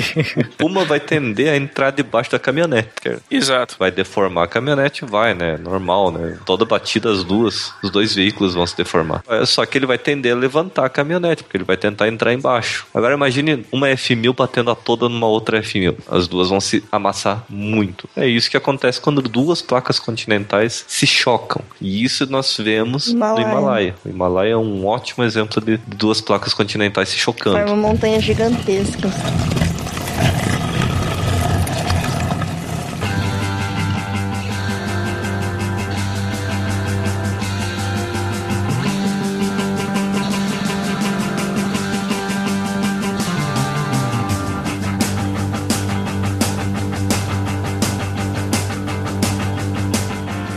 Falou do Círculo de Fogo já? Vamos falar sobre o Círculo de Fogo, não do filme, né? Senhor Já é Beckett. original, Eu, sempre sou a favor do áudio original. É, vai fazendo a musiquinha aí. pam. Ai, pra lá. Vamos seguir. O Círculo de Fogo, ele é um- uma gigantesca estrutura de abertura de continentes que envolve completamente o Oceano Pacífico. Ele passa de um lado a outro. Ele ocorre desde o, aqui na Cordilheira dos Andes, passando pelas montanhas rochosas americanas, entra no Estreito de Bering, passa pelo Japão, passa ali pelas Filipinas, pelas Filipinas passa pela Nova Zelândia, na Nova Zelândia passa ali bem beirando ali a Antártida para voltar a passar ali de volta ali no- nos Andes, quer dizer, é um círculo de fogo, literalmente de fogo, porque tem muito vulcão nessa área, muito vulcão e muito terremoto. Ali na, na, na, na parte norte-americana tem alguns vulcões, são poucos, até porque são vulcões mais antigos, que ali é mais espesso. Na América do Sul tem muitos vulcões, já deu problema até no sistema aéreo brasileiro por causa dos vulcões aqui do Chile, com nomes impronunciáveis. Teve uma erupção vulcânica que chegou a cair cinzas aqui em Curitiba. Eu catei um pouco dessas cinzas. Tava em cima do meu carro. Que gosto tinha? Saiu da minha lista agora. Gaspar é legal, Marcelo? Gaspar é bem legal. É bem- bem legal. Depende. Tu gosta de sair fim de semana ou ir no mercado depois das sete? Sim, sim. Então não é legal. Próximo. Riscando aqui da lista. Próximo. Aí esse, esse contato tá passando ali bem na Nova Zelândia. A Nova Zelândia também tem vulcões, entre eles o- os dois vulcões que foram usados como cenário do- da Montanha da Perdição, do Senhor dos Anéis. São dois vulcões. Um vulcão era usado de longe, o outro era de- usado de perto. Aqui Filipinas, Filipinas onde deu aquele terremoto e o tsunami, o Japão, o Japão com um dos mais famosos vulcões que é o Monte Fuji. Teve um vulcão agora que explodiu há pouco tempo atrás que matou acho que já mais umas 80 pessoas, né, mais ou menos. Aonde? Agora há pouco, eu não lembro. Eu vi a notícia bem por cima. Era um, era um dinossauro gigante. Um dinossauro radioativo gigante. Culpa do, da radiação atômica. Sempre a Mas aí, radiação. ci- cinco adolescentes coloridos resolveram a situação. Então, Deve ter um robô. Tinha algum robô gigante também? Tinha também. no final teve. No final teve. Teve, né? Aham, Foi É. necessário, né? Foi necessário. Eles destruíram metade da cidade, mas salvaram a cidade. Sabe lá como faz sentido. Sempre, né? O Japão é um dos países mais ricos do mundo por isso. Construção civil. Eles têm que reconstruir Tóquio toda semana. Toda semana eles reconstruem do zero os economia, prédios. É. Movimento economia e reconstrução da cidade. Eles têm umas tecnologias extremamente avançadas que é construir prédios extremamente altos, resistentes, só menos contra monstros, mas, mas são resistentes. Mas- Ainda contra o E feitos Ainda. de isopor. Isso que é impressionante. Isopor. Exato. Exato. Eles têm uma tecnologia de construção com isopor que é impressionante. Isso. É sério e- mesmo, com isopor mesmo? É sério Não, mesmo, com isopor? Não, só nos tokusatsu. E é legal que toda cidade japonesa é do lado de uma pedreira. Ah, Sempre sempre. acaba na pedreira, já viram? Sempre, aí a pedreira é sempre igual. É, é o cenário lá da, da locação. É, a pedreira da Toei. Só, só pra lembrar, o vulcão que entrou em erupção no Japão recentemente foi o Monte Ontake. Aqui. A minha versão era mais legal, só pra constar. Também acho, É. estrela deixa do Marcelo. A abertura do Jaspion tinha um monstro gigante saindo de um vulcão Tinha. explodindo. Tinha, tinha mesmo. É, aí vamos lá, vamos, não vamos ficar à deriva aqui não, vamos, vamos voltar pra... Vai, vamos lá. Então,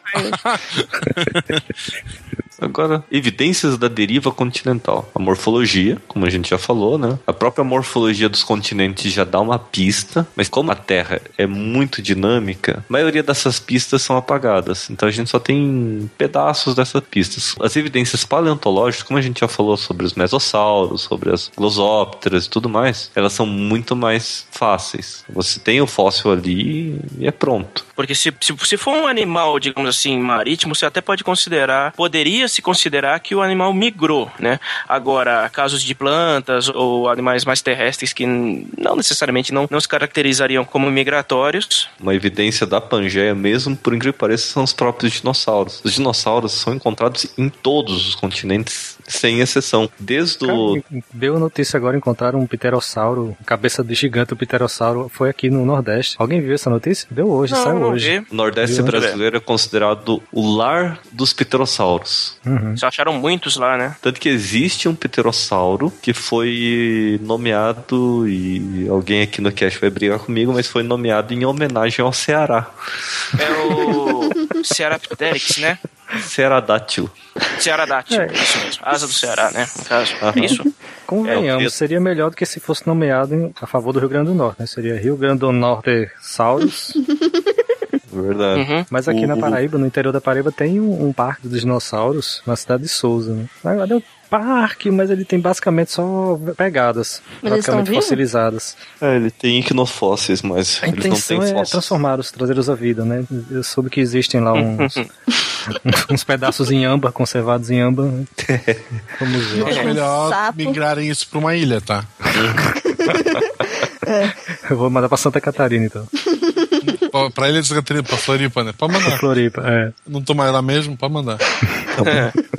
As evidências paleoclimáticas e evidências litológicas são misturadas, porque muitas das, das litologias que nós usamos para evidenciar o movimento dos continentes são rochas sedimentares. As rochas sedimentares são diretamente ligadas ao clima do local. Então, nós temos arenitos aqui no Paraná, Santa Catarina e Rio Grande do Sul, que vão até Minas Gerais, e os mesmos arenitos a gente encontra na África. Mas, claro, não é evidência completa. Por exemplo, o, o grande derrame basáltico, que foi um, dos maiores derrames basálticos que já aconteceu no, no mundo, que é o derrame basáltico do Paraná Etendeca, que é da bacia do Paraná e da bacia de Etendeca na África. É a mesma rocha, exatamente a mesma rocha, de- separados por um oceano gigantesco. Mesma rocha, com idade muito similar, de 120 a 60 milhões de anos atrás, mais ou menos. Isso, isso para mim não quer dizer nada. Eu acredito na teoria das pontes terrestres. Ai, cara. Eu acho mais válida. É, Eles né? levaram a rocha, né? A minha teoria é mais simples, do criacionismo. Deus aproveitou o que ele já tinha feito e só copiou e colou. Sabe, bateu aquela preguiça. Copy-paste mesmo, cara. O que eu vou botar nesse litoral? Ctrl Ah, C, não. Ctrl V. Pronto. Eu acredito que foi, o melhor, Scratch foi que dividiu os continentes. Cara, eu sei que é zoado, mas o, a forma como é colocado na, na abertura do Era do Gelo 4 é muito legal, muito divertido. Simplesmente indo até o núcleo interno, É. aí ele acha uma rodinha que mexe os continentes. Hoje, é verdade, Também né? altamente plausível também. O Plausível, Scratch sim. achou o que a roda da ilha de Lost mexia. É, né? Hum, rapaz, olha só, descobrimos. Mais um mito detonado aqui no SciCast. É Ó, a, roda, a roda que o Ben girou lá, a roda do Conan lá. Não dá pra ir Lugar. Mais uma vez, tudo vai se encaixando, né, cara? Incrível. Bem, Já que a gente tá falando sem referência pop, no filme Prometheus, para, para, cara. ele tava na Pangeia? Mano, Se ele tava no início da vida, ele tava até antes da Pangeia. Né, Ele tava no Ur, por isso que se chama Ur. Possivelmente É. aquele bebê gigante se chama Ur. Ur. Ah, provavelmente. Ou Ur, ou Valbara, né? É, combina o É, nome. Valbar, ele tinha cara de Valbara. Mas vem cá, quem foi que trouxe esse documentário aqui do NetGeo? Foi tu, Estrela? Sim. Fala um Qual pouquinho pra gente. Ó. Esse da jornada geológica? O Pacific Rim, Ai, cara. Esse foi eu que coloquei também, pelo bem da zoeira. É, Pelo bem da zoeira, né? Claro. tem sempre que ter zoeira, né? Não tem jeito. Mas fala aí desse, desse documentário, como é que é? é? Jornada Geológica, Zona de Colisão, é isso? É uma série de. Uma série de vários documentários na Geo. Tem o Anel de Fogo do Pacífico. que é 18 ou mais. É. Ó, e, o Zona, e o Zona de Colisão, que também é 18 ou mais. Ó, o Zona de Colisão, ele fala principalmente sobre lá o Himalaia, né, como foi criado, e o Anel do Fogo de do Pacífico, né, eles falam sobre Pacific Rim, né, ou... Não. Podia ser, mas... Senhor dos Anéis. Podia, podia ser, mas não é o caso. Ele fala ali sobre essa região que a gente falou do Círculo de Fogo e tal. É bem legal, eles dois estão no YouTube, dublado. Oh, muito bom. Aí todo mundo vai poder assistir, se não tem desculpa. Uma coisa interessante é que o, a tectônica de placas, ou tectônica global, como é chamada, né? Que agora até tectônica de placas já está entrando em desuso a teoria, porque estão usando a teoria reformulada com o conceito daquela da borboleta de Pequim. Uma coisa Ah, que sim. acontece aqui tem que dar reflexo do outro lado do mundo. Então por isso que a gente está chamando mais agora de tectônica global. Tectônica global é tectônica do mundo. Ponto. E o interessante mesmo é pensar que tudo acontece por alguma coisa. Por exemplo, existia uma megafauna aqui na América do Sul. Essa megafauna era quase que exclusiva, a gente tinha uma megafauna muito similar com a fauna da Austrália, assim, mas que, que evoluiu separado. Aconteceu de que surgiu uma ponte de terra. Eu falei, tô falando, você não acredita em mim? Eu falei. chamada América Central. Essa América Central era, na verdade, uma zona de subducção que formou um arco vulcânico. Esse arco vulcânico formou uma área continental que acabou formando uma ponte de terra, que é a América Central. A América Central ligou a América do Norte com a América do Sul. A América do Norte era cheio de uma fauna diferenciada, entre eles os tigres dente de sabre que vieram pra cá e acabaram levando à extinção a fauna que existia aqui, Aqui você diz na América do Sul? na América do Sul. Nós temos tigres dente de sabre aqui. Tem, tem na- na- ali no norte, nordeste do, do Brasil, pode ser registrado fósseis de tigres de sabre, Smilodons. Eu, meu avô caçava. Nossa. Com a baladeira, né? Com estilingue. É, por isso, que não Isso. tem mais nenhum hoje. Isso e os famosos megatérios. Preguiça ou gigante. Preguiça gigante, ou como os índios chamam. Isso ainda existe pra caramba. Quer ver sexta-feira? Hoje eu tava meio assim, né? É, pô, é quinta-feira mundo- também, né? Quinta-feira é dose, assim, final da tarde. É, complicado. todo mundo tem seu dia de megatério. Mais um hashtag aqui, dia do Megatério. dia do megatério. Boa. Os índios chamam de. É bem- muito provável que eles tenham uma lenda que- sobre o megatério, que é uma pinguari, que é um animal muito parecido com o megatério. Eles se extinguiram há quantos mil anos, mais ou menos? Acho que foi na última era do gelo, se não me engano. Ah, então realmente é. Da Da- quatro? Acho que é da. Ah, da 4. Era do Gelo 4. Tanto que o. A preguiça lá da Era do Gelo é uma preguiça gigante. O Cid. É o Cid. É, é verdade, o Cid é um megatério, né? O Cid é um megatério, o Mene é um mamute, Uhum. O Diego o é Diego é um. O. Diego é um Smilodon. Ah, tô vendo aqui. Dente Sabre também me lembra Power Hand. É, ilustrações, digamos assim, do que viria a ser uma pinguari. Realmente é. Uma pinguari muito provavelmente era uma preguiça gigante que ainda existia na época dos primeiros índios. Isso virou Uhum. uma lenda, como ele devia ser raro. Ou eles acharam só a ossada e tentaram explicar Também é o que muito era. provável que existe muitas ossadas em cavernas aqui no Brasil. Eles viam aquela ossada e queriam ter uma explicação. É, tem razão, tô vendo. É bem possível que seja isso mesmo. Acho que tem outro documentário, uma série de documentários na Geo, se não me engano, acho que Como Funciona a Terra. Hum. E se não me engano, acho que é o episódio 1 ou 2, eu não lembro exatamente. Que eu pego muito de supetão e a guria que tenta explicar lá, eu acho meio chato ela. Mas eles falam também sobre a tectônica global e vários outros casos sobre o assunto também. Uhum. Vocês colocaram dois jogos aqui, eu não sabia que I Am Alive Isso é era- coisa do É, Marcelo. o, é, a ideia dele é que aconteceu uma coisa chamada O Evento, que foi todo tipo de merda possível ao mesmo tempo, incluindo terremotos. incluindo Entendi. É, Eu acho que culminou com, com o lançamento do filme. Não, é tipo um cataclisma global no estilo 2012? é. Entendi. Tu tem pouca informação. Tava indo tão bem esse cast, cara. Pra porra. variar de filme ruim, né? Eu vamos pra outro. É um jogo com uma ideia muito boa, mas que foi feito meio nas coxas, com pouco tempo, pouco orçamento.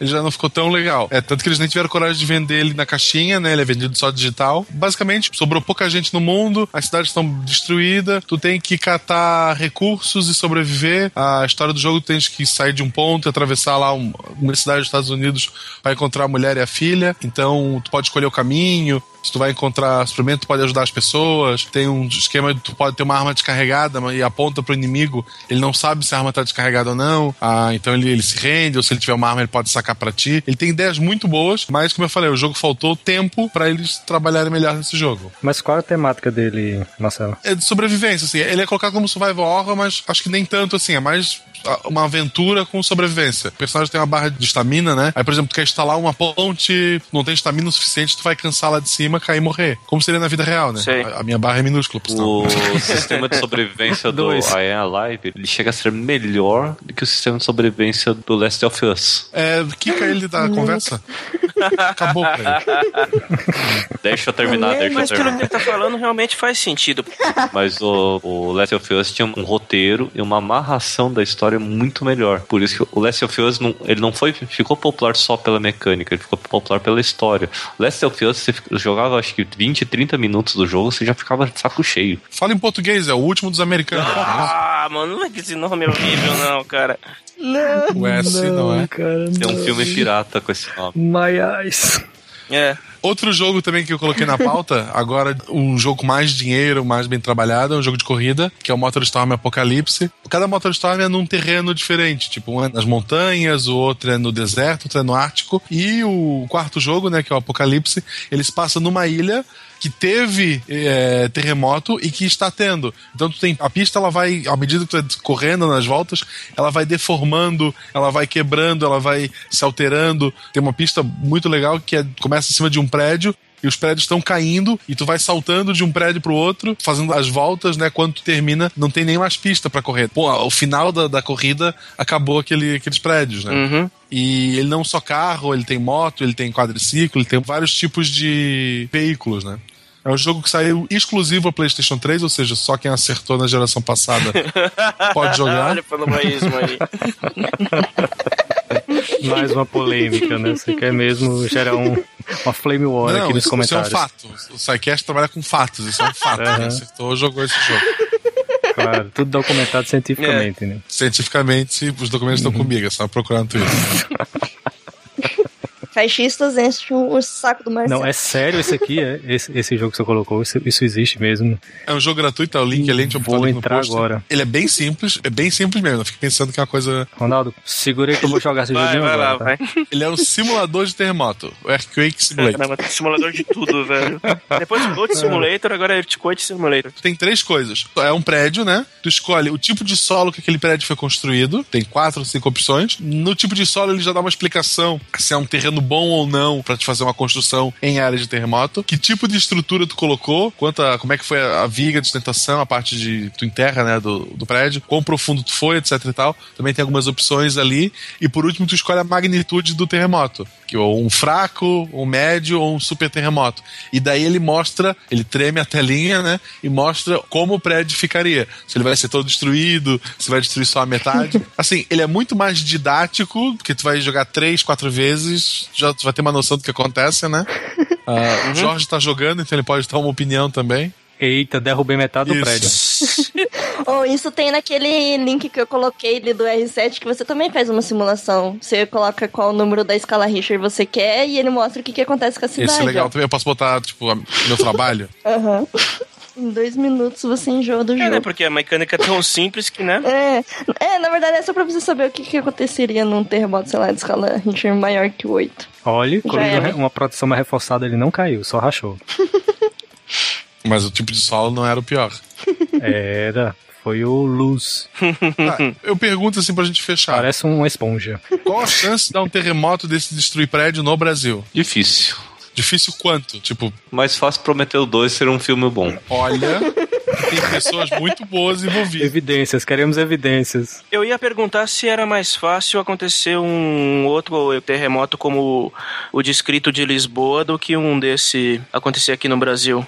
É que o Lisboa ele já tá muito mais perto de uma, um contato Tem, geológico. tem uma falha por ali? Tem, tem uma falha por ali. Ah, Mas tá. assim, é fato que no Brasil já houve terremotos. Sobre os terremotos, você tem duas características que influenciam no perigo que ele causa. Uma delas é a escala Richter, que todo mundo usa, assim, 8, 7 e tudo mais. Outra que poucos repórteres da TV usam e que pela população não saber dessa informação acaba assustando até, que é a profundidade. Quanto mais profundo for o terremoto, mais fraco ele chega na superfície, menor o dano. Por exemplo, o terremoto que aconteceu lá no Japão, que destruiu a usina de Fukushima, e isso, isso e mais. Aquele terremoto aconteceu, se não me engano, acho que a 5 quilômetros de profundidade. Muito raso. Muito raso.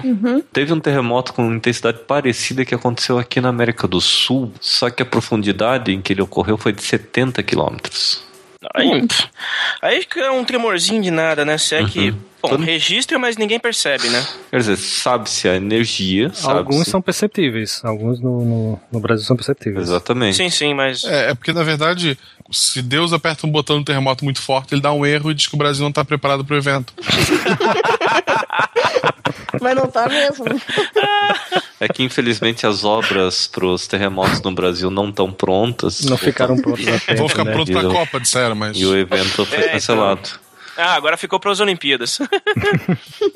É verdade que o nosso, o nosso tipo de estrutura, a estrutura cristalina, ela, Hum. ela transmitiria terremoto muito mais facilmente. Quer dizer, se um dia acontecer um terremoto muito forte aqui no Brasil e for raso, a transmissão dessa energia vai se propagar por uma área muito maior. E como nossas construções não estão preparadas pra isso, eu posso deitar em posição fetal, né? Não, não É, vai me ajudar, pode. mas eu vou me sentir mais feliz. Vai dar merda, Senta mas e chora. é muito difícil isso acontecer, principalmente por causa da situação estável tectônica do Brasil, que a gente já tem fraturas que estão coladas, então elas não estão mais se mexendo, elas não tem mais nem como acumular energia, porque não se mexem mais, ou se mexem muito pouco. E é por isso que não tem mais vulcão no, no Brasil? Uhum. Na verdade, também porque a nossa crosta é muito espessa. Teve vulcões, por exemplo, Uhum. Lages, Santa Catarina, é uma região vulcânica, que foi um vulcão. Aquele morro que existe no meio da cidade foi um vulcão gigante que explodiu no meio do Brasil. O que explica a festa do pinhão, que é bem no inverno, com temperatura negativa, e as meninas tudo de mini saia. Ah, não, É o isso- calor vulcânico. Caramba, velho. Quem é de Minas deve conhecer uma cidade chamada Araxá. Araxá Ah, é um, um vulcão também extinto, só que ele ainda tem um pouco de energia. Então você tem águas termais lá, você tem água sulfurosa, água radioativa, porque é água dos resquícios da câmara vulcânica que já está resfriada. Eu bebi a água sulfurosa de lá de Araxá. Cara, a melhor coisa, duas semanas sem problema intestinal nenhum. Eu podia comer o que quiser. e o intestino funcionava normalmente, não importa. Melhor que a água miliquê, então. Uhum. Não, a- a- Tá é o- vendo aí, né, Carol? na verdade é o contrário da água miliquê, né? A água sulfurosa faz o É o contrário. antídoto. É o antídoto. né? É o antídoto, é o antídoto. Guarde a dica aí, tá?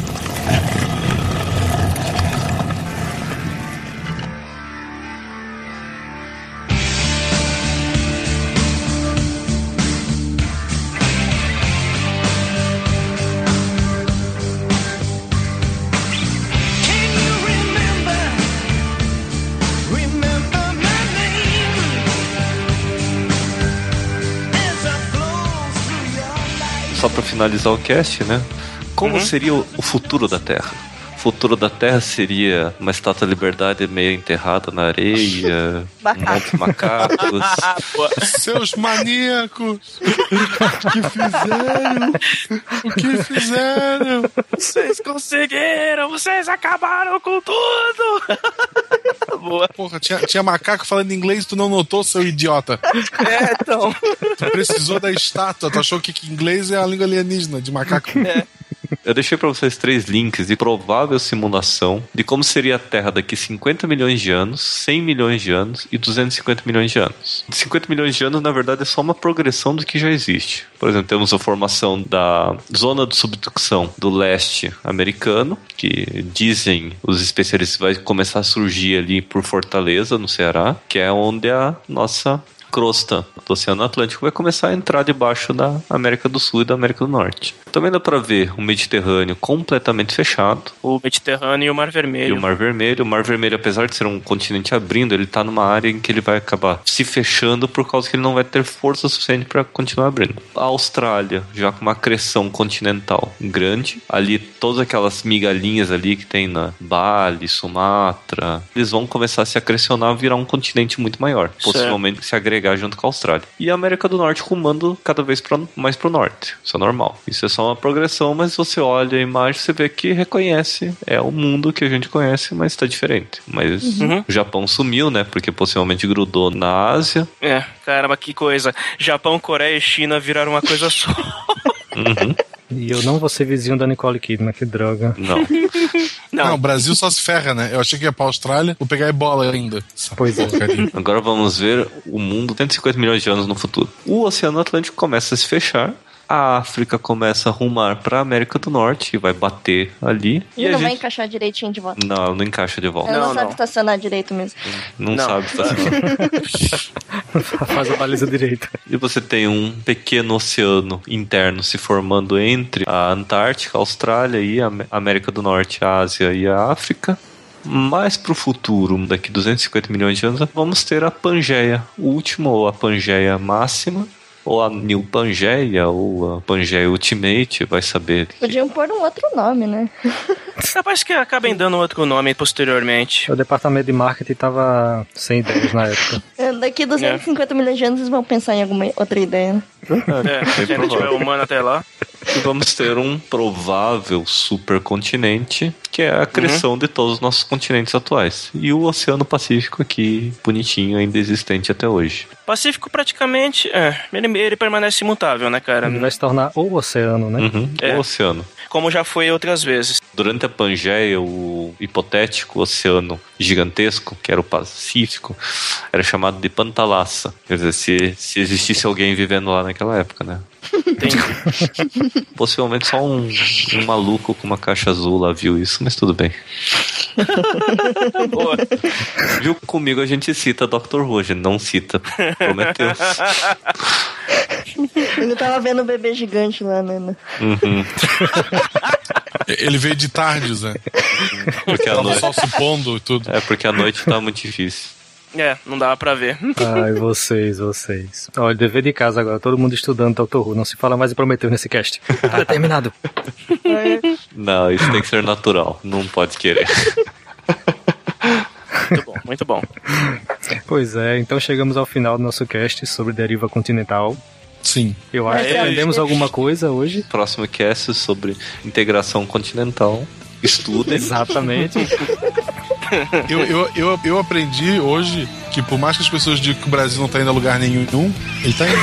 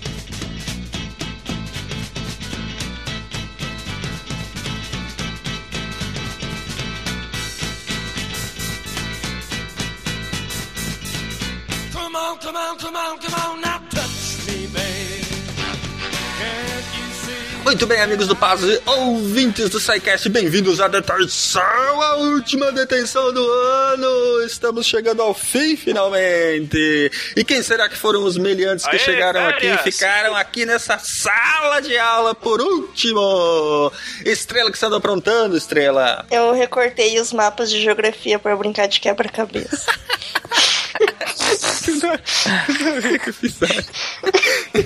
Tá vendo? É feito o cast. Dá nisso. Ronaldo, o que que você fez nos corredores além de brilhar muito? É, bom. Eu cismei de jogar bola no corredor, né? Aí você já viu, né? Não ia dar certo. Perna de pau aqui quase nunca joga. É, óbvio, porque o perna de pau aqui quase nunca joga bola na vida. No dia que. No dia que resolveu, quebrou umas cinco vidraças, né? Brilha muito Tinha no que dar nisso.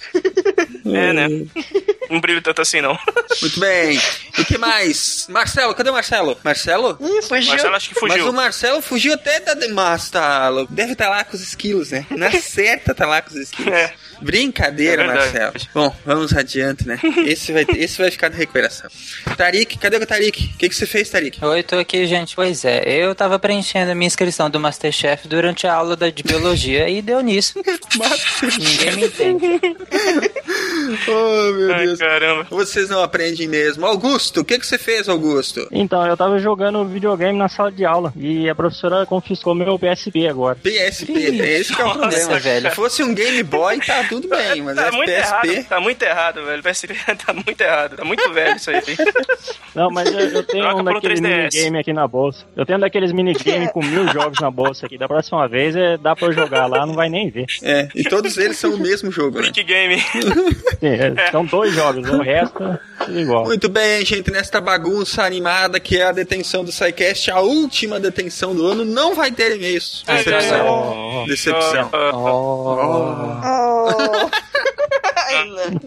Então, não vai ter e-mails porque nós temos uma lista gigante de, de nomes para ler, porque são os nossos queridos e admirados, salve, salve, doadores, os nossos sponsors, os nossos patrocinadores, os nossos amigos do Pausa que nos ajudam com grana, dinheiro, bufunfa a bancar o SciCast, a manter o SciCast no ar. Olha só que beleza. né, né? Porque depois de todas as últimas semanas dando problema com o servidor, né?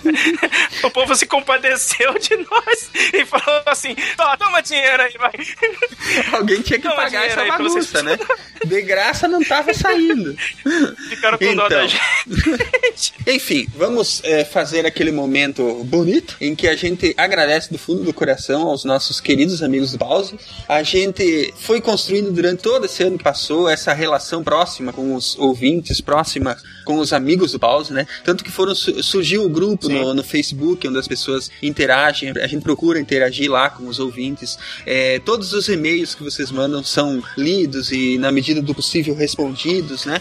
E a gente procura manter essa proximidade porque o SciCast ele é feito para os ouvintes, né? Ele é um conteúdo de nicho, ele é um conteúdo que é produzido para as pessoas que vão atrás da divulgação científica. Então, a voz do ouvinte pra gente sempre foi muito importante e agora a participação do ouvinte não só é, mandando e-mail e opinando e outras coisas, interagindo com a gente, mas a participação financeira dos ouvintes tem sido essencial para manter o SciCast no ar, né? Sim, sim, verdade, é importante. É, esse ano aconteceu de tudo um pouco, né, cara? O, a forma como a gente cresceu foi é impressionante. Pois é. E a gente agradece muito aos nossos ouvintes, cara. Exatamente. O SciCast ganhou escala, né? E a gente Uhum. não tendo de onde tirar, porque estávamos nessa situação realmente, né? Não dava mais para bancar do próprio bolso. Não tendo de onde tirar, a gente apelou para os nossos ouvintes que corresponderam, que nos ajudaram e estamos aí, o servidor funcionando direitinho, os arquivos todos sendo estando disponíveis e acessíveis e ainda tá sobrando um caraminguazinho lá pra gente pensar em melhorar ainda mais o SciCast, pensar em divulgar ainda mais o SciCast, né? Isso se chama capitalismo, gente. Nos rendemos. Nos rendemos. a gente se vendeu, É, é. gente. Mas o importante é, é frisar que essa proximidade com os ouvintes não vai acabar nunca, né? É, como eu falei, o programa Uhum. é para vocês, é para os nossos amigos do Pause e para todos os ouvintes que não usam o Pause, que escutam direto. direto, né? e para todos os nossos ouvintes, e é isso aí. A gente só tem a agradecer e valorizar esse carinho e essa atenção toda que, que vocês dão pra gente. Verdade. O que, que você acha, Estrela? Os ouvintes merecem um beijo? Aí merece, sim. Faz assim, então. Faz, faz- ma- manda um beijo pros ouvintes. Manda. Mua pros ouvintes. Ah, ouvintes. Olá. Marcelo, você fugiu da aula, Marcelo. Fugiu da detenção. Você veja bem. Você sabe que você vai ficar de castigo, né? O seu castigo vai ser escrever o nome de todas as pessoas que contribuíram com o SciCast no quadro. Dez vezes. Dez vezes.